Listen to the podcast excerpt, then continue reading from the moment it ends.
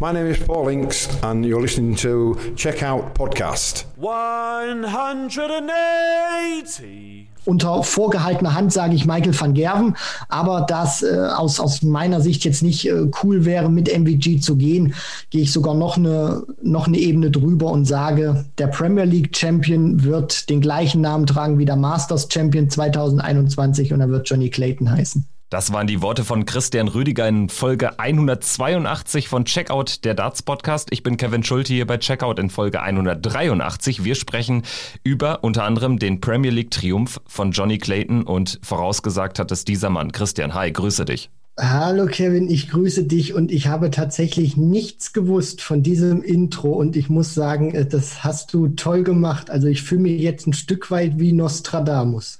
Ja, du hast ja auch erzählt, du bist ein bisschen verschnupft, ein bisschen erkältet und äh, dementsprechend wollte ich dir da jetzt eine Freude machen, dich ein bisschen aufheitern.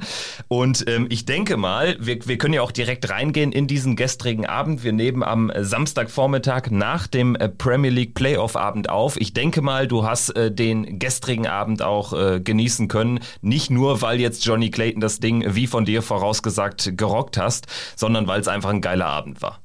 Ja, Kevin, also das war definitiv der Fall. Das war ein toller Playoff-Abend, auch wenn ich den so ein Stück weit mit, mit den Playoffs im vergangenen Jahr verglichen habe, wo ja die Qualität nicht so hoch war.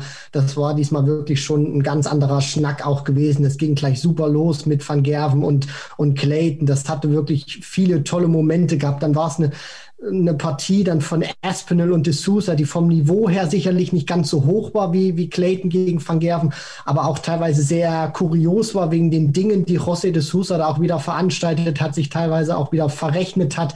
Es war trotzdem spannend gewesen und das, das Finale dann, das muss man ja dann auch wirklich so sagen, da hat Johnny Clayton dann deutlich stärker oder dann nochmal ein Stück weit besser gespielt als José de Sousa dann auch wirklich verdient diese Trophäe in die Höhe gestreckt. Also ich muss ganz ehrlich sagen, mit all den ähm, mit all den Voraussetzungen natürlich auch und Rahmenbedingungen, die es gab. Die Fans waren endlich wieder zurück, eine Woche am Stück. Die haben, finde ich, ordentlich Rabauts gemacht. Dann auch natürlich diese Qualität und Johnny Clayton, der zweite Debütant hintereinander, muss man ja jetzt auch wieder sagen, wieder ein Debütant gewinnt die Premier League. Also das hat mich wirklich schon sehr gefreut, dann natürlich auch einen sehr großen Spaß gemacht zuzuschauen. Ich fand's auch überragend. Das Niveau hatte einiges. Dann hatten wir zwei Halbfinals, die unfassbar spannend waren. Also beide hatten am Ende erst ihren Kulminationspunkt. Michael van Gerven hat es eigentlich von vorne dann wegspielen können, äh, kassiert dann aber ein entscheidendes Break im 17. Äh, Leg. Jose de Sousa spielt gegen Nathan Espinel auch einfach herausragend. Das war auch extrem eng, extrem umkämpft. Und leider das ein, der einzige Wermutstropfen, würde ich sagen, ist am Ende das Finale dass es ein bisschen einseitig war, dass De Sousa da vor allen Dingen bei eigenem Anwurf nicht mehr die Qualität äh, ans Oki bringen äh, konnte, wie er das äh, gegen Espinel geschafft hat. Und äh, dadurch war es dann leider ein bisschen einseitig. Also das ganz, ganz hochspannende Premier League-Finale hat es nicht gegeben, aber es hat einen würdigen Sieger gegeben mit Johnny Clayton. Und lass uns gerne mal über The Ferret, über das äh, Frettchen sprechen. Du hast äh, gestern dann auch direkt geschrieben nach dem Halbfinal-Triumph von Clayton gegen Van Gerven, das äh, Frettchen habe zugebissen. Und ähm, ja, das hat es eigentlich ganz gut ähm, äh, ja unter Beweis gestellt, was eigentlich äh, die Stärke von Johnny Clayton ist aktuell. Dieses hartnäckige, dieses immer dranbleiben und dann auf diesen einen Moment warten und dann eben zuzubeißen, zuzuschnappen. Und gegen Michael van Gerven fand ich, war das ähm, à la Bonheur. Und dann im Finale hat er es dann von vorne weggespielt. Und da fällt es dann halt häufig auf, dass tatsächlich auch hier wieder derjenige im Vorteil äh, war, ähm, der das erste Halbfinale hat bestreiten dürfen und dementsprechend eine ganz lange Pause hatte. Jose de Sousa konnte ja nur 20, 30 Minuten sich dann ähm, ja mal zurücklehnen nach seinem knappen Sieg über Espinel und hat das dann im Finale nicht mehr so ans Board gebracht. Aber äh, wir sprechen erstmal über Clayton. Das ist am Ende dieses Finalabends äh, fast schon der logische Champion, oder? Auch wenn es natürlich gegen Van Gerven ein 50-50-Match äh, war. Ja, definitiv. Also wenn man sich diesen Abend anschaut und wenn man sich auch mal so anschaut, was am Tag davor passiert ist gegen Dimitri Vandenberg, dann muss man wirklich sagen, Johnny Clayton ist der am Ende verdiente Sieger dieser Premier League of Darts 2021, obwohl es ja, äh, sage ich mal, zwei Nächte davor noch gar nicht so, so gut aussah. Er verspielt gegen Peter Wright, äh, dann auch das Ding verliert ist und dann kommt es zu diesem Do-or-Die-Match gegen Dimitri Vandenberg und gegen Wright hatte er dann auch wirklich wirklich den, den Druck gespürt, hat die Doppel dann ausgelassen, überhaupt eigentlich nichts mehr getroffen dann gegen Ende beim, beim Checken und kommt dann gegen Dimitri Vandenberg mit so einer Bombenleistung dann auch wieder zurück und gewinnt diese Partie, hat sehr aggressiv gespielt. Die Körpersprache war vollkommen anders als, als das noch die, die Tage zuvor war. Also er war wirklich richtig griffig, richtig aggressiv. Der wollte unbedingt gewinnen, spielt sich dann noch auf diesen vierten Playoff-Platz und dann gegen Michael van Gerven. Das ist ja immer so eine, so eine Geschichte gewesen, Kevin. Ich weiß nicht warum, aber Johnny Clayton liebt es einfach gegen Michael van Gerven zu spielen und irgendwas scheint da in ihm auch immer wieder zu, zu passieren, weil er einfach immer so grandios gegen MVG spielt und es auch scheinbar nicht mit den Nerven zu tun bekommt. Und es gab wirklich auch Momente in, in diesem Match, wo Clayton sehr oft getestet wurde. Er schafft auch früh das Break, kann es aber nicht bestätigen. Van Gerven kommt teilweise spektakulär zurück mit 140 Tops, Tops, äh, schlägt nach der Pause drei Lecks in Folge auf, auf seine Habenseite, wo Clayton da auch gar nicht gut spielt und diese 6-4-Führung aus der Hand gibt und behält trotzdem die Nerven, bleibt cool, bleibt stabil. Und dann in dieser ganz wichtigen und entscheidenden Phase, wo es 8-8 steht, wo es in die absolute Crunch-Time geht, wo Clayton auch weiß, er braucht einen Break, sonst wird er diese Partie nicht gewinnen spielt er das auf einmal cool as a rock, also wie ein Eisschrank. Und Van Gerven ist derjenige, der den Druck spürt. Und Clayton bringt das einfach eise, eise kalt ins Ziel und zeigt bei den 124 zum Match überhaupt keine Nerven. Also es hat mich wirklich auch die Art und Weise, wie er das gespielt hat. Der hat eigentlich keine Nerven gezeigt. Und das ist einfach wirklich überragend gewesen, wie er das, das gespielt hat. Und da ziehe ich einfach meinen Hut vor, weil das ist auch wirklich so eine Leistung von einem Spieler, wo man auch denkt, Johnny Clayton, den, den unterschätzt man teilweise, glaube ich, immer noch ein bisschen. Und jetzt spätestens nach diesem Triumph sollte man das nicht tun. Das ist keiner aus den Top 16 momentan. Schade eigentlich, muss man ja sagen. Aber ein, einer der, der besten Spieler, den, die wir momentan auf dem Circuit haben, wenn nicht sogar wenn man es nach, nach den Titeln nimmt, ist er der beste Spieler momentan in 2021. Aber es ist wirklich überragend, was er macht. Und er ist ja auch immer noch berufstätig. Und das so miteinander zu, zu kombinieren, das ist einfach überragend, finde ich. Ich meine, über diese unglaubliche Entwicklung des Johnny Clayton können wir jetzt gleich auch nochmal gesondert sprechen. Vielleicht bleiben wir nochmal beim, beim Match gegen, gegen äh, Michael van Gerven zunächst, äh, denn das äh, war insofern auch beeindruckend. Ich habe mir jetzt nochmal das Scoreboard angeschaut. 18 Lecks wurden gespielt und in 17 dieser 18 Lecks, äh, sorry, in 16 dieser 18 Lecks wurde das Leck in fünf Aufnahmen, also in maximal 15 Darts gecheckt. Es gab äh, das dritte Leck, das sich Michael van Gerven zum 2-1 in 17 schnappt und das äh, siebte Leck, das sich Johnny Clayton zum äh, 4 3 Zwischenstand ebenfalls in 17 schnappt. Ansonsten alles in fünf Aufnahmen gecheckt und das beschreibt auch ganz gut diese neue Stärke des Johnny Clayton. Er ist jetzt nicht auf einen Michael van Gerven getroffen, der irgendwie ähm, sein Niveau nicht ans Board gebracht hat. Michael van Gerven war gerade jetzt in dieser letzten und auch in der, in der vorletzten Phase der Premier League im Prinzip in der gesamten Rückrunde echt wieder richtig, richtig stark und war nochmal fünf Prozent besser als in den vergangenen ein, eineinhalb, zwei Jahren, fand ich. Also das war schon sehr viel des alten Michael van Gerven, hat dann sehr viele ähm, Momente ähm, rausgenommen, sehr viele High Finishes gezogen in Momenten, wo man sie jetzt zuletzt lange nicht von Michael van Gerven gesehen hatte. Das war ja selbst dann in diesem Halbfinale der Fall. Es müsste Leck Nummer 8 gewesen sein. Johnny Clayton ähm, ähm, hatte die Doppel 14 verpasst, ist da dann in die Single 14 gerutscht und Michael van Gerven wirft die 140 über Tops Tops aus äh, zum äh, 4 zu 4. Also das war ein ganz wichtiger Moment. Johnny Clayton kommt trotzdem gut zurück, erholt sich davon und äh, schnappt sich zwei Lecks in Folge, um mit 6 zu 4 in die Pause zu gehen und dann Michael van Gerven trotzdem nicht gebrochen. Im Gegenteil, schnappt sich, wie du ähm, auch gerade gesagt hattest, drei Lecks in Folge nach der Pause und geht dann mit 7-6 in Führung. Und das finde ich so beeindruckend, dass Johnny Clayton danach trotzdem einfach weitermacht, einfach dran bleibt, das nächste Leck dann in, in 15 checkt, sein Anwurf leckt zum 7-7, das hat er gebraucht. Michael van Gerven zeigt sich auch unbeeindruckt, holt sein Leck in den Hafen zum 8-7. Johnny Clayton macht relativ komfortabel das 8-8 und dann spielt er ein überragendes 11-Dart-Leck gegen die Darts. Michael van Gerven nicht auf einem Finish gewesen und das war wirklich ganz famos und das finde ich ist äh, eine ganz interessante Entwicklung, dass ein Johnny Clayton, ein Spieler, ähm, der über Jahre ja, so im Dunstkreis der, der Top 10 agiert hat. Also so ein Spieler war zwischen Platz 12 und 20, 12 und 25. Dass es der geschafft hat, in so kurzer Zeit jetzt ein so unglaublich guter Spieler zu werden. Und da ist er in einer Reihe mit äh, Jose de Sousa, mit Dirk van Dijvenbode, mit halt anderen Namen, die wir vor eineinhalb Jahren noch nicht auf dem Zettel hatten. Also wer hätte denn geglaubt, dass Johnny Clayton A überhaupt mal irgendwann die Premier League mitspielen darf, dass er dann noch in die Playoffs einzieht und dass er dann noch den Playoff-Abend für sich entscheidet. Das ist unfassbar. Und im Prinzip geht diese lange Reise des Johnny Clayton los beim Masters, als er gegen Mervyn King dann das Endspiel um das Ticket auch für die Premier League Teilnahme gewinnt. Dann hat er quasi sein Viertelfinale gegen Dimitri Vandenberg am 16. Äh, und letzten regulären Abend der Premier League. Und ja, im Halbfinale schlägt der Michael van Gerven mit 10-8, qualifiziert sich somit fürs Endspiel und da ist er dann im Prinzip nicht mehr zu schlagen gewesen. Also das ist eine unglaubliche Reise, die Johnny Clayton hingelegt hat und Montag geht zur Arbeit. Sensationell. Ja, absolut, Kevin. Und zumal wir ja auch nicht, nicht vergessen dürfen, du hast ja das Masters gerade noch angesprochen.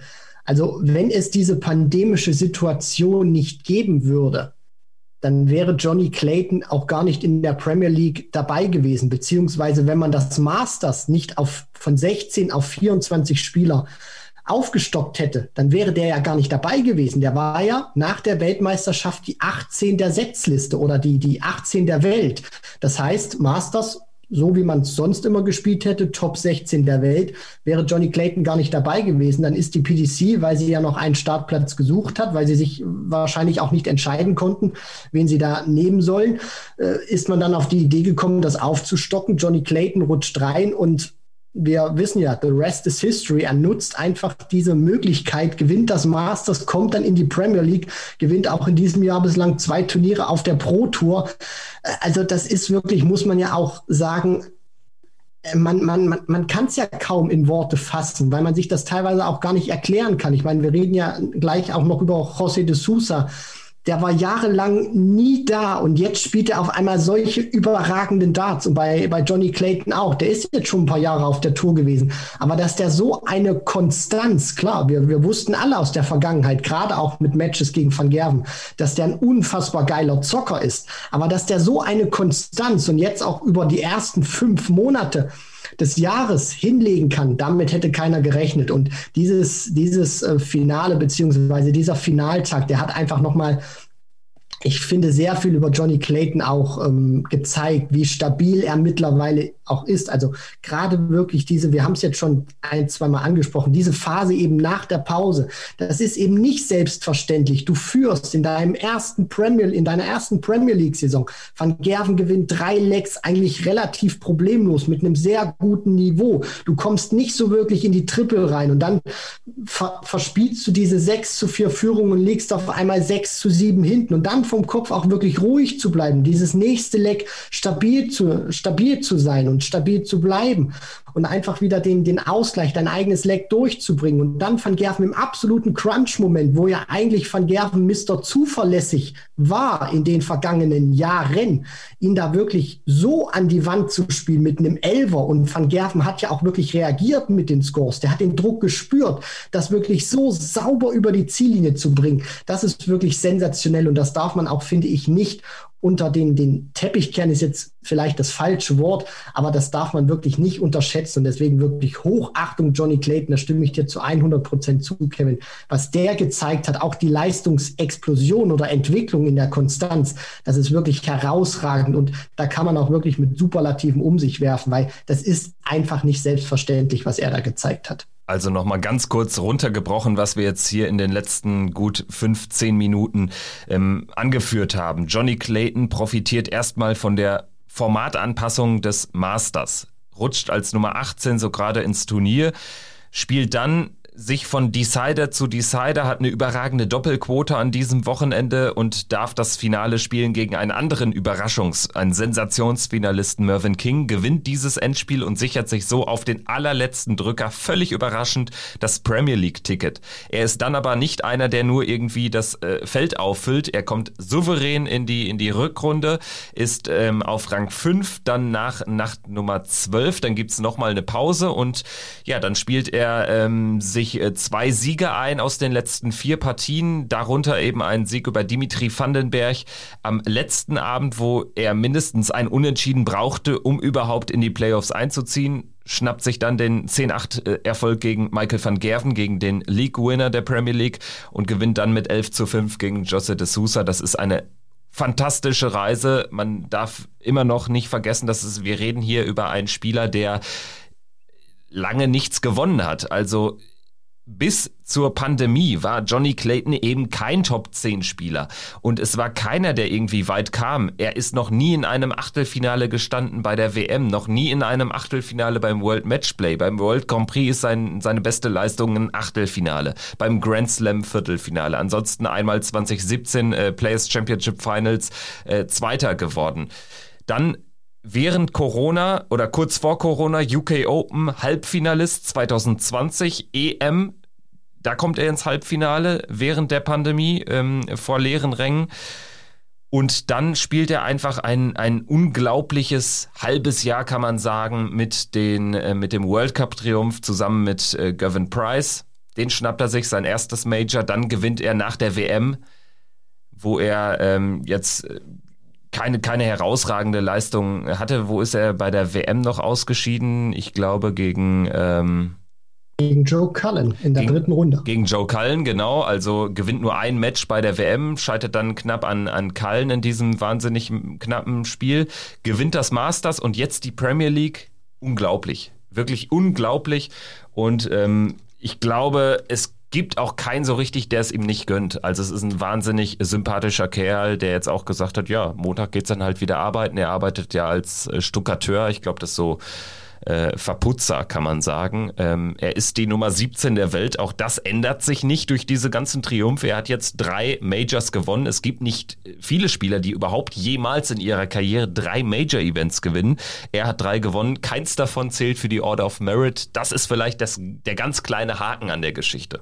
Ja, also für, für Johnny Clayton ist das natürlich, ähm, oder für, für die Order of Merit und für die Zukunft natürlich auch des Johnny Clayton ist das, äh, sage ich mal jetzt, ähm, vielleicht ein kleiner Wermutstropfen, aber alles in allem muss man ja sagen, das Geld landet ja trotzdem in seinem in seinem Geldbeutel beziehungsweise auf dem Bankkonto. Deswegen wird das, glaube ich, verschmerzen können, weil er ja auch auf der Proto so ein unglaublich geiler Zocker ist, dass er auch für kommende Turniere, wie zum Beispiel das World Matchplay, was ja dann auch ansteht, Mitte Juli, am 17. geht's ja dann los, hoffentlich vor Fans, ähm, dass er dann auch dafür natürlich qualifiziert ist. Aber klar, ich meine, wer, wer das Masters gewinnt, wer auch die, die Premier League gewinnt und nicht mal in den Top 16 steht, also das zeigt natürlich auch, das ist einer, der gehört da eigentlich rein. Und ähm, ich, ich glaube, es ist jetzt einfach auch nur eine Frage der Zeit, bis er sich dann da auch wirklich reinspielt. Und vielleicht klappt's ja dann sogar schon beim World Match Matchplay, dass, dass er dann einfach diesen Run hat und das nötige Preisgeld dann auch einfach einspielt,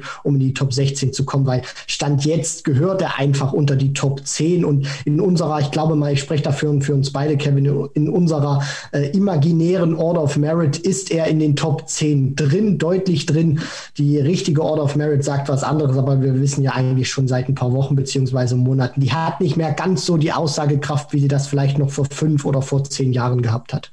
Also in der Formtabelle, in einer Form Order of Merit äh, wäre er sogar in den Top 4, definitiv. Also äh, da sehe ich Johnny Clayton aktuell. Bin sehr gespannt, ob er es dann auch äh, bei den nächsten Ranking Majors, allen voran natürlich das World Matchplay im Juli, ob er es da auch ans Board bringen kann. Ganz spannend, bis dahin gibt es ja nur noch kleinere Proto-Events, also gar nicht mehr so viel Kohle auch für die Order zu gewinnen. Und wenn ich mir das World Matchplay Race anschaue, dann ist Johnny Clayton tatsächlich, wie du gesagt hast, auch 1500 500 Pfund noch weg von Platz 16. Den belegt Ian White. Johnny Clayton aber natürlich äh, sicher qualifiziert, weil er ähm, auf der Pro Tour, weil er äh, die Order of Merit anführt. Stand jetzt würde das aber eben bedeuten, dass Johnny äh, Clayton im Topf der Ungesetzten wäre und damit in Runde 1 auf jeden Top 16 Spieler treffen könnte. Das höchste der Gefühle, würde ich auch konstatieren, ist eben dieser 16. Platz, dass er White dann noch schnappt. Das ist durchaus realistisch. Bis Joe Cullen auf Platz 15 sind es allerdings fast 40.000 Pfund. Das ist ziemlich sicher ausgeschlossen. Die, diese Lücke wird er nicht mehr wettmachen können. Das heißt, Clayton entweder im Topf der Ungesetzten gegen jeden Top 16 Spieler, möglicherweise der, der Erstrundengegner, oder er spielt gegen Gervin Price. Also im Prinzip kann man es so runterbrechen schon jetzt. Wir haben womöglich das World Cup Winner Duell der beiden Waliser in der ersten Runde beim World Matchplay. Glaubst du, dass es dazu kommt, weil wir haben ja jetzt noch mal die äh, Super Series und du hast es ja auch gerade schon diesen Rückstand auf Ian White angesprochen, dass Johnny Clayton den tatsächlich noch in dieser Super Series auffrisst und sich tatsächlich noch in die Top 16 spielt vom World Matchplay? Es sind ja nur 1500 Unterschied. Also im Prinzip, wenn Johnny, genau. wenn Johnny Clayton ein Turnier gewinnt, dann ist er ähm, schon vor Ian White. Also Ian White sicherlich ein sehr, sehr starker Protospieler, der wird da auch nicht irgendwie nur mit, mit äh, ähm, paar tausend Euro von der Platte gehen, aber ich glaube, das ist realistisch. Dass Johnny Clayton Platz 15 holt, ist komplett unrealistisch, fast bis unmöglich. Und dementsprechend wird es darauf hinauslaufen, entweder die 17 und damit über die Proto qualifiziert oder die 16. Da ist sogar die Frage, ist es nicht vielleicht sogar besser für ihn, nicht die 16 zu werden, weil dann hätte er safe Gervin Price als Gegner? Ist er über die Proto qualifiziert, könnte es auch gegen einen, nicht despektierlich gemeint, aber es könnte eben auch gegen einen Joe Cullen, Ian White, Daryl Gurney oder Christoph Ratajski oder Glenn Durant gehen. Ja, die, die Frage, die beantwortet Ricky Evans, glaube ich, auch immer ganz gerne, wenn man ihn so gefragt hat in den vergangenen Jahren aufgrund seiner Setzlistenposition bei der Weltmeisterschaft, weil es da ja oft auch immer hieß, Evans gegen Van Gerven. Und ähm, ja, ich denke mal, Johnny Clayton ist einer, wenn, wenn man ihn fragt, würde er natürlich sagen, ihm macht das äh, absolut nichts aus, ob er da jetzt gesetzt ist oder ungesetzt ist und dann tatsächlich auf äh, Gervin Price treffen könnte, wenn er dann eben die 16 wäre. Ähm, aus Fansicht würde ich es natürlich cool finden, wenn so ein Duell Price gegen Clayton jetzt nicht in der Runde der letzten 16 stattfinden würde, sondern vielleicht erst in einem Halbfinale oder in einem Finale. Alles in allem, sage ich mal, können wir das jetzt nicht beeinflussen. Das liegt auch ein Stück weit in der Hand von Johnny Clayton. Aber wenn du mich natürlich fragst, äh, aus meiner Sicht wäre es natürlich toller, wenn er sich, äh, sage ich mal, jetzt nicht auf Platz 16 spielt, weil wir dann mit großer Wahrscheinlichkeit Price gegen Clayton in den Last 16 hätten. Und das ist eine Partie, die würde ich ganz gerne auch mal zu einem späteren Verlauf beim World Matchplay sehen. Also, ihr habt es hier zuerst gehört, Price gegen Clayton, mögliches Achtelfinale beim World Matchplay im Juli. Soweit kann man schon mal vorausschauen. Schauen wir jetzt auf den Runner-Up der Premier League, einen weiteren Debütanten, nachdem wir schon den Debütantenball im Finale der Premier League 2020 hatten zwischen Durant, der das Ding auch gewonnen hat gegen Nathan Aspinall, dieses Mal Johnny Clayton gegen José de Sousa.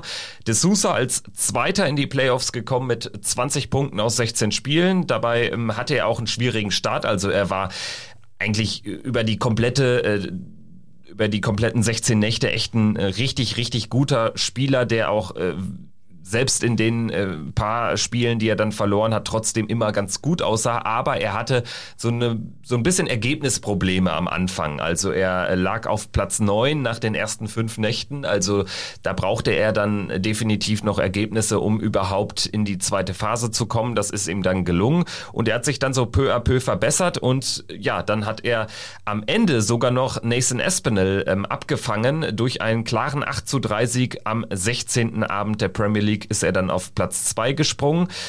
Und klar war aber trotzdem schon vor diesem Spiel, die beiden werden sich einen Tag später am Freitagabend in den Playoffs wiederfinden, wiedersehen. Und äh, auch da setzt sich am Ende José de Sousa durch. Es war allerdings deutlich knapper mit 10 zu 9. Trotzdem für meine Begriffe der absolut richtige Sieger in diesem Spiel. Denn José de Sousa hat Nathan Espinel eher am Leben gelassen. Also für meine Begriffe war die Partie, obwohl sie sogar noch knapper war, das knapp knappstmögliche Ergebnis am Ende geboten hat, war die Partie eigentlich ein bisschen klarer. Also De Sousa war derjenige, der bestimmt hat, wer dieses Spiel gewinnt. Am Ende hat er sich so gerade ins Ziel gerettet. Also das war so eine Partie gewesen, die war am Anfang, fand ich auch sehr, sehr wild gewesen. Da stand José de Sousa wirklich so im Zeichen zwischen Genie und Wahnsinn, verrechnet sich da auch, ähm, muss man ja sagen, sein, sein Trademark ja mittlerweile denkt, er hat 47 Rest, obwohl es 37 sind und spielt dann 15 Doppel 16, geht dann auch bei 132 zweimal aufs Bullseye, obwohl er mit dem ersten das Bullseye trifft, beim zweiten das Single Bull und dann eigentlich eine, eine 17 werfen muss, um sich dann wirklich super zu zu stellen. Und äh, ja, hat er auch wirklich auch in der Anfangsphase Probleme gehabt mit seinem ersten Dart, fand ich, hat er auch ein bisschen gestreut, mal nach links, mal nach rechts, aber führt trotzdem 2 zu 0. Das ist ja auch eine Qualität, die hat nicht jeder. Du spielst bei weitem nicht dein A-Game. Gerade in der ersten, in der ersten Session hat er nicht das gespielt, was er eigentlich kann oder was er am Tag zuvor gespielt hat gegen Aspinall und trotzdem stand es 5 zu 5. Aspinall hätte aus dieser Phase, glaube ich, deutlich mehr Nutzen draus, draus ziehen müssen müssen. Das hat er nicht getan. Und dann hinten raus wurde es natürlich gerade auch umkämpft. Sicherlich auch, weil de Sousa hier und da was ausgelassen hat. Aber trotzdem, ähm, da gebe ich dir dann auch recht, ist er der verdientere Sieger gewesen aus meiner Sicht, weil er dann schon über sein, sein Scoring hat auch besser gescored als Espinel, dann schon bestimmt hat, wo dann die Reise eigentlich hingehen soll. Deswegen, ähm, es ist ein knappes Ergebnis gewesen, aber er hat es dann am Ende meiner Meinung nach auch verdienter gewonnen oder verdienterer gewonnen als Nathan Espinel. Da kam ein bisschen zu wenig. Ja, nach diesem 5-5 zur Pause hat De Sousa wirklich sehr starke Anwurflecks gespielt. 13-13, 15-12-14, das waren seine fünf Anwurflecks, die ihm dann auch den Sieg gebracht haben. Und da war Nathan Espinel einfach äh, zu keinem Zeitpunkt mit einem 12-Data zur Stelle. Im Gegenteil, er war sogar relativ häufig sehr weit weg, also stand da zweimal noch gar nicht in einem Finish. Ausgerechnet dann im letzten Leck sah es so aus, als könnte Espinel ähm, das Match dann doch noch auf seine Seite ziehen. Aber das äh, Leck war insofern hochspannend, weil De Sousa dann natürlich auch im exakt richtigen Moment dann nochmal äh, da äh, eine Maximalaufnahme auspackt und sich äh, wunderbar stellt auf die Doppel 12. Espinel kann dann das High Finish nicht rausnehmen.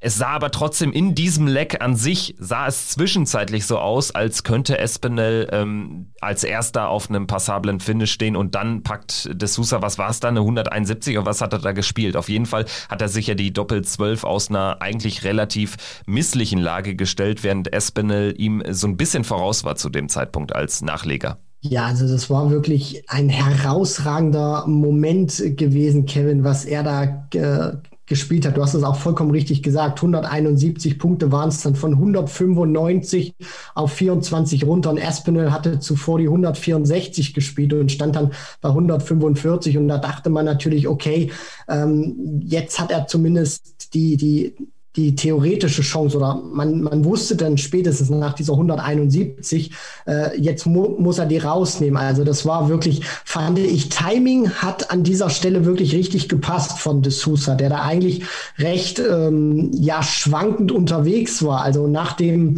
Nachdem Aspinall das 9 zu 9 macht, startet er direkt mit einer 180, dann kommt die 81, dann kommt die 45 und genau in diesem Moment ist es ja dann auch nach dieser 45, wo Aspinall diese 164 spielt und sich eben vorbeispielt. Und dann kommt eben diese 171. Also de Sousa spielt in diesem Leck praktisch zwei perfekte Aufnahmen und die retten ihn am Ende ähm, zuerst natürlich auch klar mit dem Vorteil, beginnen zu dürfen, einmal häufiger dran zu sein als Aspinall, beziehungsweise dann ähm, ja in einer besseren Position zu sein als Aspinall. Die beiden perfekten Aufnahmen bringen ihn dann am Ende in diese super Position und er vollstreckt dann auch mit dem zweiten Dart auf die Doppel 6, nachdem er die Doppel 12 verpasst. Also da hat er dann auch keine großen Nerven gezeigt und auch wirklich ähm, mir nochmal verdeutlicht, er kann da zwar auch mal in der Partie schwankend unterwegs sein, aber auf sein Scoring, auf seine perfekten Aufnahmen kann er sich dann doch zu jeder Zeit immer wieder verlassen. Am Ende dann ein äh, fetter Zahltag, 120.000 Pfund nimmt er mit als zweiter Johnny Clayton 250.000 Pfund. Das ist der zweitgrößte Betrag, den es so gibt im Dartsjahr nach dem WM-Titel noch äh, mehr Geld, sogar 50.000 mehr als äh, die Vize-Weltmeisterschaft. Also das ist schon heftig, was äh, Johnny Clayton da jetzt auf seinem Konto hat, aber auch für José de Sousa, gerade nach seinem Grand Slam-Triumph ist das der zweite richtig, richtig fette Zahltag in seiner noch immer kurzen PDC-Zeit. Vielleicht noch ein paar Worte zum Finale aus de Sousa Sicht. Ich hatte es so ein bisschen angedeutet. Würdest du mitgehen, dass de Sousa dann vielleicht so ein bisschen leer wirkt? Wirkte im Endspiel, es, er hatte ja Möglichkeiten und er muss das äh, Finale eigentlich deutlich knapper gestalten.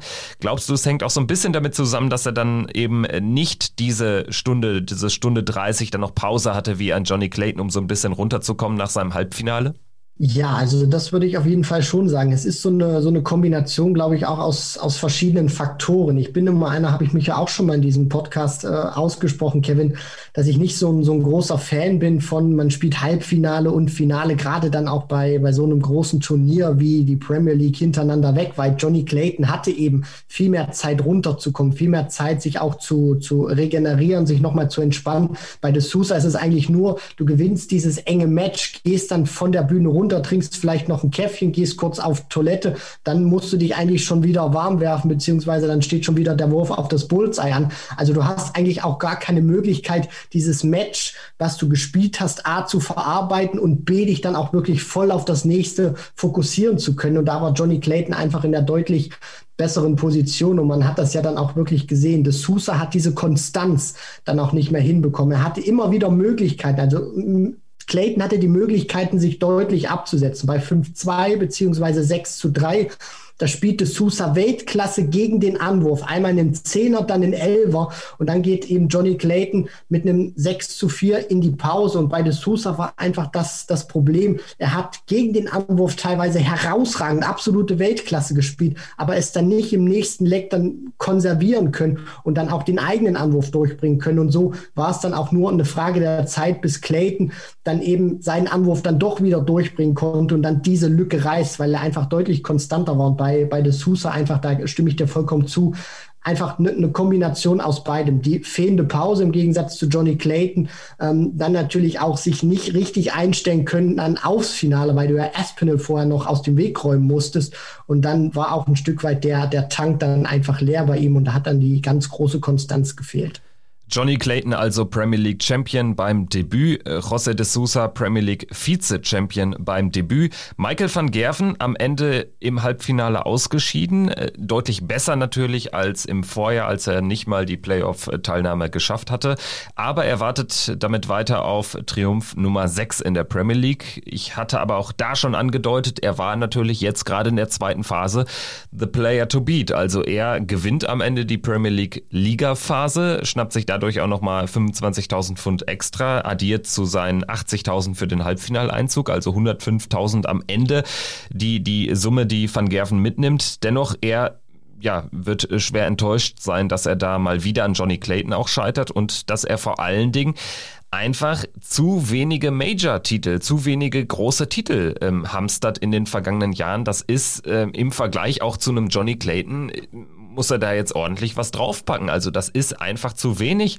und das äh, wird ihn auch ähm, Wurm weiter. Trotzdem müssen wir ja jetzt in der, in der Analyse über andere Sachen sprechen, weil wir können jetzt nicht sagen, er ist irgendwie ähm, er hatte irgendwie nicht so dieses gewisse Extra. Ich würde sagen, Michael van Gerven hat dieses gewisse Extra eigentlich wiedergefunden und trotzdem gewinnt er das Turnier nicht. Ich glaube, das macht es vielleicht für ihn sogar noch ein bisschen schlimmer. Wie siehst du's? Ja, also dieses, dieses gewisse Extra, das hat man ja auch wieder gesehen oder konnte man ja auch sehen, dass er es äh, ein Stück weit wiedergefunden hat, gerade in dieser Partie gegen José de Sousa, also die jetzt nicht in den Playoffs war, sondern ähm, zwei Tage zuvor. Da war es ja auch so eine, so eine Partie, die dann wirklich auf Messerschneide war und Van Gerven entscheidet dann wirklich diese, diesen Big Point-Moment für sich und gewinnt dann die Partie ähm, sehr knapp zu seinen Gunsten. Und da hat man auch gesehen, was da von ihm abgefallen ist und wie er sich dann auch gepusht hat, nachdem de Sousa den, die, die Darts da auslässt und José de Sousa dann noch so hinter sich geguckt hat, weil da plötzlich einer gebrüllt hat. Und das war Michael van Gerven gewesen. Und ich stimme dir da wirklich auch zu. Nur in diesen, diesen einen kleinen Moment, finde ich, hat man eben gesehen in dieser, in dieser Playoff-Partie gegen Clayton, was wir gerade schon angesprochen hatten, bei, bei diesem 8 zu 8, wo dann der Druck wirklich am höchsten war, da hat er dann plötzlich diese, diesen absoluten Moment, wo er ja auf der European Tour in Deciding Legs über Jahre nicht zu bezwingen war. Da hat er dann dieses gewisse Etwas nicht gehabt. Aber wenn man mal auf alles andere schaut, er gewinnt am, er gewinnt die meisten Spiele. Er verliert nur drei Partien über 16 Spieltage, holt 23 Punkte, spielt die meisten High Finishes an den 16 Spieltagen, 23 Stück insgesamt. Also der hat wirklich richtig gut performt, nur hat es dann eben nicht in diesem einen kleinen Moment, in diesem einen Leck gegen Johnny Clayton beim 8 zu 8 leider nicht ganz hinbekommen, da auf dem Punkt zu sein. Und das wird Van Gerven dann natürlich auch wurmen, weil er natürlich auch immer wieder gesagt hat, ich kann auf eins stehen, ich kann das Bonuspreisgeld mitnehmen, Problem. Aber wenn ich diese Premier League nicht gewinne, dann ist eigentlich alles das, was ich geleistet habe, für, für die Tonne gewesen.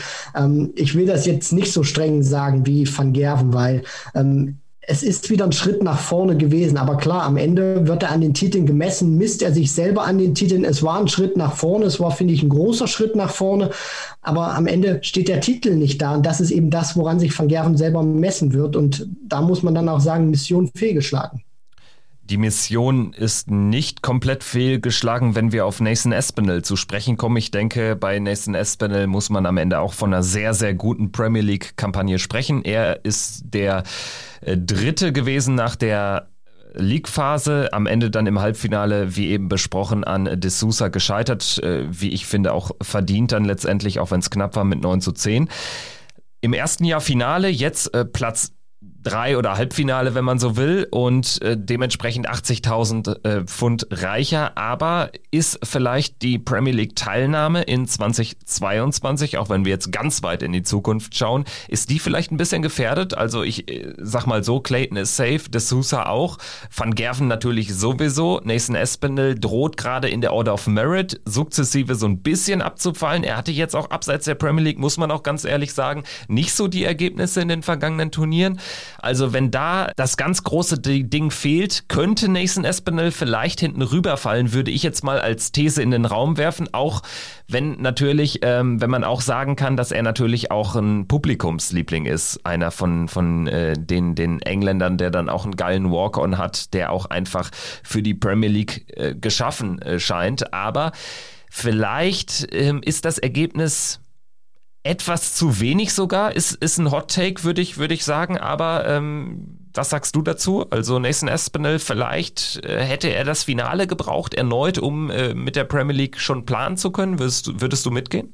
Hm, das ist tatsächlich schwierig, Kevin. Das muss ich ganz, ganz ehrlich sagen. Also, wo ich dann natürlich ähm, zustimme, ist, dass Aspinall keine gute Form hat und er auch selber nicht wusste, wo stand er denn zu Beginn dieser, dieser Premier League. Ich finde, er hat gezeigt, dass er einer ist, der dieses Format Premier League äh, gut spielen kann, dass er auch so, so eine Art Premier League Spieler ist, also praktisch so, so eine Art Turnierspieler.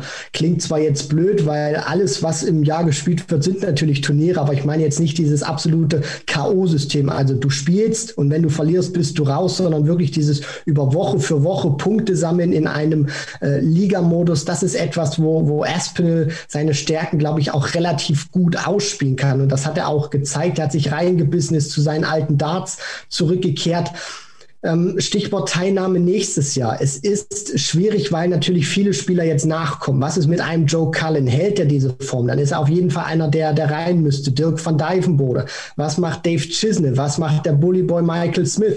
Ähm, Daryl Gurney. Vielleicht ist das ja auch so einer, wenn man dann wieder auf, auf Tour gehen kann praktisch und dann in, in den vollen Hallen wieder spielen kann, in den Arenen.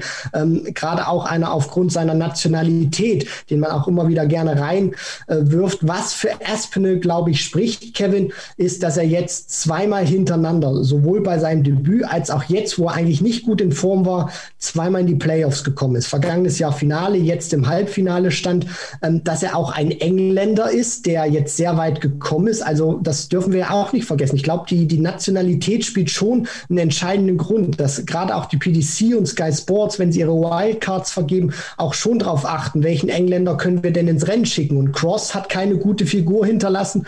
Durant in diesem Jahr nicht. James Wade ist ja einer, wenn man sich entscheiden müsste. Ja, der, wir, wir wissen ja alle, das Standing bei ihm, bei Sky Sports und, und der PDC und Aspinall ist auch eben einer, wie du sagst, der hat einen geilen Walk-on, der ist jung, der ist, der ist frisch, der ist auch einer, der, der mit sehr viel Energie spielt und auch ein Engländer, der in den vergangenen zwei Jahren wirklich performt hat. Und ich glaube, das ist auch etwas, was ihm im Gegensatz zu den anderen ähm, in eine bessere Position bringt für einen Playoff-Platz im nächsten Jahr. Dann vielleicht äh, da angesetzt, äh, kann man vielleicht davon sprechen, dass äh, der Triumph von Johnny Clayton und der, ja auch der Triumph von José de Sousa als Zweitplatzierten das könnte Gift sein für die Premier League Comeback-Pläne, zum Beispiel von einem Michael Smith, weil man muss sich jetzt mal vor Augen halten. Gervin Price ist safe dabei, Van Gerven auch, Wright auch. Dann hast du ein ähm, äh, De Sousa, ein Clayton, die auch jetzt safe sind. Espinel würde ich auch äh, ja dir grundsätzlich zustimmen. Die Tendenz geht eher immer Richtung Ja, weil er auch im, in, in Konkurrenz äh, steht natürlich zu Engländern, weil natürlich dann der englische Markt auch ein ganz wichtiger ist. Dann haben wir Gary Anderson, der auch ja, wo ich auch sage, das kann sich vielleicht auch so in Richtung eines Raymond van Barnevelds entwickeln, so nach dem Motto, wenn Gary Anderson Bock hat zu spielen, dann ist er auch dabei. Und dann bleiben am Ende gar nicht mehr so viele Plätze übrig, weil man ja auch immer äh, bedenken muss, es wird sicherlich ein Dirk van Dijvenbode, ein Joe Cullen, ein Dave Chisnell, die stehen auch auf der Kurzwahltaste äh, von, äh, von der PDC, was die Premier League mal betrifft.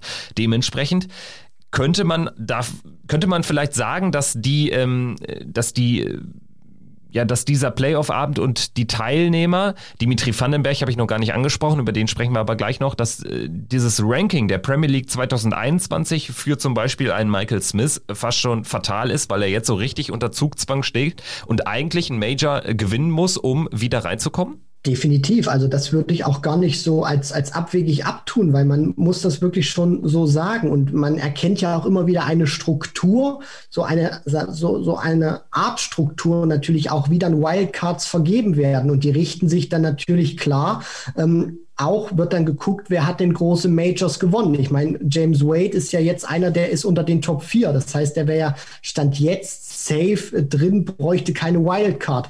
Aber wenn er jetzt aus den Top 4 nochmal rausrutschen würde, dann wäre er meiner Meinung nach auch safe drin, weil er eben die UK Open gewonnen hat. Das heißt, wir müssen dann natürlich auch wieder ähm, über andere Spieler dann, dann na, sprechen. Also ein Wade ist zum Beispiel für mich auch zum Beispiel safe drin, gerade wegen diesem UK Open Triumph unter anderem. Und dann kommen dann eben Spieler rein wie ein Michael Smith, der ja auf, auf der Pro Tour zuletzt betont hat, er sollte eigentlich in, in die Premier League rein.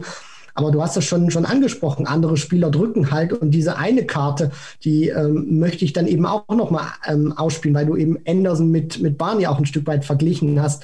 So abwegig würde ich, würde ich es auch gar nicht finden, wenn Raymond van Barneveld tatsächlich irgendwie die Möglichkeit wieder bekommt, sich dann in der Premier League zu präsentieren, wenn man tatsächlich wieder im nächsten Jahr die Möglichkeit hat, in Rotterdam diesen Doppelspieltag austragen zu können, dass man dann einfach wieder sagt, man geht eben mit Barney, weil der weiß, der zieht neben Van Gerven auch unglaublich viele Tickets, der sorgt für eine geile Stimmung. Und wenn man das dann auch tatsächlich mit der pandemischen Lage, wenn die sich bis dahin, sage ich mal, so gut wie erledigen sollte, hinbekommt und dann Barney tatsächlich auch wieder mit reinholt, dann ist natürlich noch ein Platz wieder weg. Und dann wird es ganz, ganz schwierig für Michael Smith, gerade eben auch, weil Nathan Aspinall so toll performt hat in den vergangenen zwei Jahren. Und äh, man muss dann auch wieder aufführen, das Masters war ein voller Erfolg und vielleicht äh, sagt man auch, äh, dass irgendwie dort der letzte Platz ausgespielt wird. Das kann sich die PDC sicherlich auch gut vorstellen, würde ich sagen, dass das zumindest ein Gedankenspiel ist. Und wenn wir aktuell mal schauen auf das Tourcard Race für 2022, dann haben Price, Van Gerven, Wade und Anderson auf den Plätzen 1, 2, 3 und 4, hätten Stand jetzt das Ticket sicher. Wright wäre sogar nur die 5, müsste auf eine Wildcard hoffen, die wird er aber ziemlich sicher bekommen. Dimitri Vandenberg, davon gehe ich auch aus nach seinem Debüt. De Sousa sowieso, Clayton sowieso, das wären schon mal acht Haben Plätze. Acht. Genau, das wären schon mal acht Plätze, die weg wären. Und dann haben wir Leute wie Raymond van Barneveld, wie Dave Chisnell, wenn der irgendwie zwei, drei gute Majors noch spielt. Dirk van Dijvenbode, der auch unfassbar gut ankommt. Übrigens dann vielleicht auch aus holländischer Perspektive könnte er auch derjenige sein, der es Raymond van Barneveld ein bisschen schwer macht. Joe Cullen haben wir. Wir haben selbst auch gar nicht mal so abwegig. Christoph Ratajski, der vielleicht einen Major gewinnt. Also, das ist äh, ziemlich, ziemlich eng, äh, das Feld, und dementsprechend wird die Rückkehr für Michael Smith in die Premier League gar kein leichtes Unterfangen. Das wäre auch nochmal, ja, wichtig klarzustellen zu diesem Zeitpunkt. Lass uns gerne noch über die vier Spieler sprechen, die es nicht in die Playoffs äh, geschafft haben, auf den Plätzen fünf bis acht. Äh, allen voran Dimitri Vandenberg, der ist auf sehr bittere Art und Weise ausgeschieden. Am Ende haben äh, zwei Punkte gefehlt auf Johnny Clayton. Er hatte das ähm, absolute entscheidende Match gegen Clayton am letzten Abend. Im letzten Spiel hat sich alles entschieden. Er brauchte den Sieg. Es war dann aber relativ schnell klar, er würde kein Break mehr schaffen. Clayton hat ja dann sein ominöses siebtes Leg auch geholt. Am Ende sogar dann noch doppelt gepunktet und das Match gewonnen. Ich würde aber mal behaupten, Dimitri Vandenberg ist nicht in diesem Spiel ausgeschieden. Er hat trotz äh, famose Averages. Ich meine, man muss sich vor Augen führen, er hat in der zweiten Phase von Nacht 10 an nur einmal keinen 100 plus Average gespielt. Äh, und das war gegen De Sousa an Abend Nummer 13 beim 6 zu 8, da hat er eine 95 gespielt, ansonsten immer 100 plus. Und trotzdem gewinnt er nur ein einziges Match und holt insgesamt auch nur drei Punkte, also ein Sieg, ein Unentschieden, fünf Niederlagen, verhageln ihm da den fast schon sicher geglaubten Einzug in die Playoffs, also das war ein auch selten dagewesener Absturz, muss man so so sagen, obwohl er nicht schlecht gespielt hat. Das macht es ja auch so, so schwer greifbar. Nein, absolut nicht, Kevin. Also Dimitri Vandenberg spielt, wenn wir die 16 Nächte zusammenfügen, den besten Average von allen Spielern, ähm, wirft hinter de Sousa die zweitmeisten 180er, 72 an der Zahl. Und äh, ja, am Ende ist es wirklich so dieses, er ist in, er ist in Schönheit, kann man praktisch sagen, gestorben. Die, die Statistiken, die Averages, gerade die Averages waren ja wirklich, du hast es gerade schon aufgezählt, famos gewesen von ihm.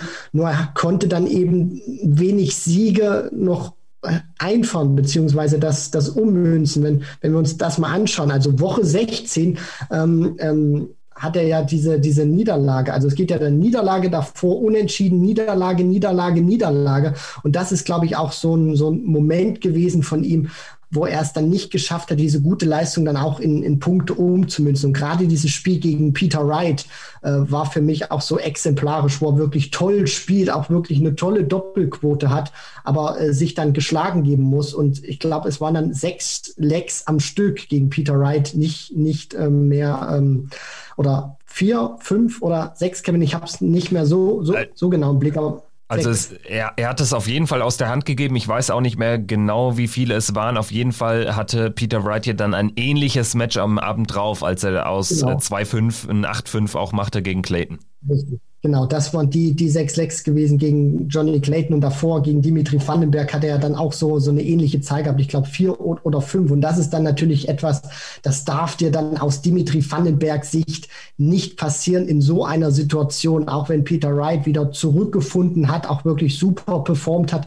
Aber das darf dir dann am Ende einfach nicht passieren. Gerade wenn du so ein tolles Match spielst, wo von den Statistiken alles passt, dann diese Führung, die du da hast, aus den Händen zu geben, das darf dir dann einfach nicht passieren. Und da muss man dann auch sagen, äh, war er dann in einer ungünstigen Position in diesem Do-or-Die-Spiel und in der möchte er dann einfach auch nicht stecken. Und deswegen, er hat es nicht an diesem Spieltag verloren, sondern an den Spieltagen davor. 70.000 Pfund nichtsdestotrotz für Dimitri Vandenberg am Ende für den dritten Debütanten im Bunde, also die Debütanten wirklich mit einer echt starken Performance, Platz 1, Platz 2 und 5. Auf Rang Nummer 6 ist eingelaufen am Ende James Wade, der ja am allerletzten Tag überhaupt dann noch gerade so in die Premier League reingerutscht ist. Dafür nimmt er am Ende 60.000 Pfund mit, obwohl er eigentlich gar nicht qualifiziert gewesen ist. Gervin Price dann mit äh, dem dem positiven Corona-Test. Dementsprechend Wade der Nachrücker und er ist auch ganz,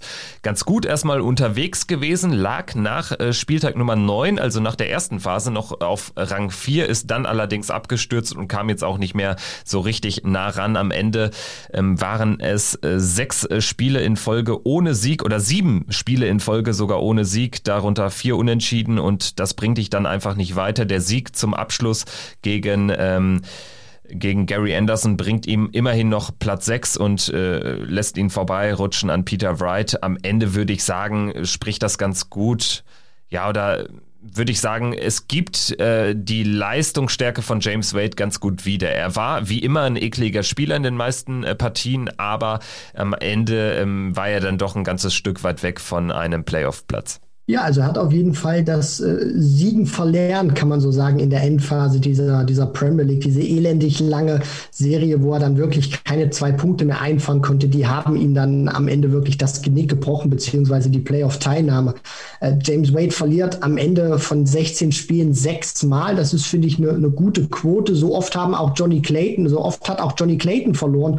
Nur der Unterschied ist eben, Clayton hat achtmal gewonnen und James Wade nur fünfmal. Also Wade hat wirklich zu viele Unentschieden drin gehabt und ich glaube, da braucht man dann auch nicht mehr viel zu sagen. Diese Unentschieden, die haben, die, die haben ihn dann am Ende auch wirklich die Playoff-Teilnahme oder eine bessere Platzierung gekostet. Trotzdem typische James Wade-Statistik auch äh, mit Abstand die beste Checkout-Quote von allen Spielern äh, kratzt da an den 50 Prozent und das insofern interessant, als dass der Eindruck ja gerade von Johnny Clayton da so ein bisschen täuscht. Also Johnny Clayton der zweitschlechteste mit 38 Prozent, aber er hatte einfach äh, in den Playoffs äh, immer den Touch und hat äh, ja im Prinzip mehr als jeden zweiten Dart da äh, dann äh, ins Doppel gebracht. Also ja, in den richtigen Momenten äh, war dann Johnny Clayton da auf die Doppel James Wade insgesamt aber mit der besten Checkout-Quote am Ende Platz 6, 15 Punkte. Punktgleich mit James Wade auf Rang 7 eingelaufen, 55.000 äh, Pfund macht das am Ende, also 5.000 weniger für Peter Wright, der natürlich enttäuscht sein wird, dass es nicht sein Anspruch, Siebter zu werden. Aber man muss auch hier sagen, er hat es äh, frühzeitiger verloren. Also nach der ersten Phase war er einfach nicht gut platziert, da schon auf Platz 7 gewesen, dann zwischenzeitlich sogar auf Rang 8 zurückgefallen. Er holt dann nochmal drei Siege in Folge an den Nächten 13, äh, 14 und 15, gewinnt er gegen James Wade, gegen Dimitri Vandenberg und Johnny Clayton, hat gute Kämpferqualitäten gezeigt und war auch wieder, ja, der alte Peter Wright, also scheint er mental dann auch wieder auf der Höhe gewesen zu sein. Am letzten Abend gegen Michael van Gerven mit 6 zu 8 verloren, dadurch noch um einen Platz dann äh, von 6 wieder auf 7 zurück abgerutscht, aber ja, am Ende ähm, hat er einfach äh, in der, in der Zwischen Zwischenphase der Premier League zu wenig Ergebnisse geholt, um am Ende noch ein Faktor zu sein. Ja, absolut. Also vor allem natürlich auch diese Phase oder dieser Block, wo er dann wirklich drei Spiele hintereinander verliert und dann auch wirklich klar verliert. Und das war ja dann auch der Grund gewesen, weshalb er dann in diesen letzten Playoff oder wes weshalb er dann auch, sage ich mal, wirklich keine Chance mehr hatte, selbst wenn er alles gewonnen hätte, noch irgendwie in die Playoffs äh, reinzurutschen, weil klar, ihm hätte dann erstmal ein Punkt gefehlt, aber auch diese, diese Leckdifferenz, damit hatte er sich natürlich auch verhagelt. Aber es ist schön zu sehen, dass er jetzt in diesem letzten Block auch vor Zuschauern wieder deutlich gestärkt rausgekommen ist. Er, es scheint so, er hat sich rehabilitiert. Der Kopf hat wieder funktioniert bei Peter Wright, mit einem Set Darts durchgezogen, mit einem Barrel gespielt. Das ist natürlich auch schön zu sehen, dass er da ähm, ja stabil geblieben ist. Und ähm, ja, was, was mir auch aufgefallen ist, also Peter Wright ohne Zuschauer und mit Zuschauer, klar haben da sicherlich auch noch ein paar andere Faktoren mit Ausschlag äh, gegeben, dass es den Umstand mit seiner Frau, dann natürlich auch, dass er jetzt das erste Mal gegen Corona geimpft ist, aber die Zuschauer, man hat es auch einfach gemerkt, gerade am, am ersten Abend, wie froh er einfach war. Er hat immer wieder mit, mit ihnen interagiert. Als die Practice Darts geworfen wurde, hat er die, die Zuschauer heiß gemacht. Er hat es einfach genossen, dass sie wieder dabei waren. Und man merkt auch einfach, dass wenn die Zuschauer im Rücken sind, Dampf machen, seinen Namen singen, dann äh, ist Peter Wright auch einfach noch mal ein paar Prozentchen stärker. Und was mir auch wieder gefallen hat, ist, dass neben der Leistung auch diese, diese Einstellung wieder bestimmt hat bei ihm. Also er war griffig, er hat diesen Siegeswillen wieder ausgestrahlt, den ich in den vergangenen Monaten nicht so bei ihm gesehen habe. Der war nicht so ausgeprägt, nicht so entwickelt. Deswegen ist es schön zu sehen, dass Peter Wright sich auch einfach wieder von der besseren Seite gezeigt hat. Also Peter Wright äh, trotz äh, dieser schlechten Abschlussplatzierung ein Gewinner der letzten Phase der Premier League. Ich denke, das kann man so konstatieren mit seinen drei Siegen in Folge und dann auch gegen Van Gerven achtbar aus der Affäre gezogen. Das äh, Peter Wright äh, wieder auf dem richtigen Weg zu sein scheint, kann man sicherlich sagen. Gary Anderson, da würde ich das in Frage stellen. Gary Anderson am Ende Achter mit 13 Punkten, auch weit entfernt von den Playoffs, hat äh, nochmal zwei Siege in Folge geholt an Spieltag 11 und 12. Die letzte Phase dann jetzt aber in dieser Woche, die war wirklich ja mäßig, was die Ergebnisse betrifft. Drei Niederlagen, ein Unentschieden gegen äh, Nathan Espinel, 7-7 geholt. Ansonsten klar 8-1 verloren gegen Johnny Clayton. Da waren im Prinzip dann die Hoffnungen, glaube ich, auch des Gary Anderson auf die Playoff-Teilnahme zerstört gegen Michael van Gerven. Dann auch erneut verloren, gegen den agiert er aktuell auch nicht so stark, muss man sagen. Am letzten Abend dann auch noch gegen James Wade verloren. Auch relativ inspirationslos gespielt. Also Gary Anderson bereitet mir ein wenig Sorgen, muss ich ganz ehrlich sagen. Ja, das ist wirklich äh, schade gewesen, dass dann auch ähm, Anderson, den ich ja tatsächlich noch mal ein bisschen deutlich besser getippt habe, äh, dass er am besten in diesem Block abschneidet und rausgeht, dann tatsächlich am schlechtesten auch abgeschnitten hat, nur einen Punkt holt. Der Knackpunkt war natürlich auch, glaube ich, nach 13 gewesen, äh, zum Auftakt, wo er gegen Clayton 1,8 baden geht und trotzdem 104er Average spielt, aber einfach dieses, dieses Timing von Johnny Clayton so großartig war und Anderson auch nie wirklich mal zu, zu diesem Punkt kam, äh, mehrere Darts oder dann auch mal wirklich Ruhe aufs Doppel zu haben, sondern er stand immer wieder unter Druck, wenn der eine beziehungsweise die zwei nicht passen, dann war es das und diesem Druck konnte Anderson da auch einfach nicht standhalten. Und er hatte nie wirklich auch mal den, den Luxus, mal, mal drei Darts oder vielleicht auch mal vier aufs Doppel werfen zu können. Dann, ähm, ja, gegen, gegen James Wade, gegen Ende, finde ich, hat das dann auch nochmal gepasst von, von der Leistung. Er hätte sich auch nochmal den Punkt holen können. Aber alles in allem, ich weiß, was, was du meinst, Kevin. Es fehlt einfach so dieses, dieses, dieses Feuer, dass er auch einfach mal wirklich brennt, dass du auch einfach mal wieder dastehst, wie das eben war an diesen Nächten 11 und 12 dass du dir denkst und sagst, jetzt ist Gary Anderson endlich wieder zurück. Jetzt ist er auch mal endlich wieder in dieser Form, die, die wir ihn alle sehen wollen, in der wir ihn alle sehen wollen. Ich weiß, was du meinst und das vermisse ich natürlich auch, dass er es teilweise äh, hinnimmt, praktisch Niederlagen, ohne sich richtig mit, mit, mit diesem Biss, mit diesem Kampfgeist äußerlich, wie es innerlich aussieht, weiß ich nicht, aber äußerlich, äußerlich dann auch mal wirklich gegen diese Niederlage mit aller Macht, was er hat, stemmt und sagt, ich gehe hier nicht als Sieger, äh, als, als Verlierer vom Oki. Also das so wenig Besonderes in seinem Spiel, also diesen X-Faktor, den hat er irgendwie so ein bisschen verloren. Man muss auch sagen, man darf sich vom WM-Ergebnis von seinem Finaleinzug auch nicht täuschen lassen. Da hatte er auch einfach einen relativ guten Lauf, ohne jetzt aber da auch so richtige Kracher-Matches zu haben. Und das äh, finde ich am Ende ja, macht mir wirklich ein bisschen Sorgen. Also Gary Anderson wird natürlich auch nicht zufrieden sein. Ich weiß aber trotzdem nicht, wie viel Biss er äh, auch noch hat, äh, da nochmal so richtig zurückzukommen. Jetzt steht er am Ende auf Platz 8 mit 50.000 Pfund geht er nach Hause. Immerhin nicht äh, nach der ersten Phase ausgeschieden. Äh, da hatten wir ja schon lang und breit drüber gesprochen. Rob Cross Neunter geworden, 35.000 Pfund. Glenn Durant äh, Zehnter und Letzter geworden, neun Spiele, neun Niederlagen. Ein unglaublich nie Absturz. Am Ende 30.000 Pfund Schmerzensgeld, wenn man so will. Bevor wir die Folge abschließen zur Premier League. Sportlich haben wir, denke ich, über alles gesprochen. Würde ich aber ganz gerne nochmal die Fan-Thematik, die Zuschauerthematik hier aufführen. Jetzt haben wir es auch ähm, das ein ums andere Mal angeführt. Jetzt gerade an diesen letzten fünf Tagen. Das waren nicht nur sportlich tolle Tage, ähm, ich glaube, einen ganz, ganz großen Anteil daran, dass es wieder mehr Spaß gemacht hat. Das war jedenfalls bei mir der Fall, war die Rückkehr der Zuschauer. Denn das war ja eine richtig, richtig geile Atmosphäre. Also das war nicht äh, nur irgendwie steril. Die Premier League, äh, die, die PDC hat Gott sei Dank keine, keine künstliche Atmo irgendwie draufgesetzt, brauchte man aber auch nicht. Es war eine richtig tolle Atmosphäre, hatte ein bisschen was von Circus Tavern, wie wir ja auch hier ähm, schon ja so ein bisschen erhofft hatten im Vorfeld der letzten Premier League Phase. Also was ich konstatieren kann, ist einfach, wie, wie sehr ich die Fans auch vermisst habe und dass sie auch diese Spiele zu einem vollkommen anderen ähm, ja, Erkennungsgrad dann auch machen. Also gerade diese Partie auch, finde ich, von José de Sousa gegen Nathan Aspinall, nicht am Playoff-Abend, sondern am Abend zuvor, ist mir einfach so in Erinnerung geblieben, als De Sousa praktisch die Halle zum Beben bringt, weil er dreimal Tops äh, spielt bei 120 Punkten. Aspinall antwortet im Leck danach mit 152. Also das war, war wirklich unglaublich. Und da merkt man auch einfach, wie sehr der Sport, jeder Sport, nicht nur Darts, auch einfach Fans braucht, weil sie diese Momente, die dann auch passieren, zu etwas ganz Besonderen dann auch machen. Und es war auch einfach schön zu sehen.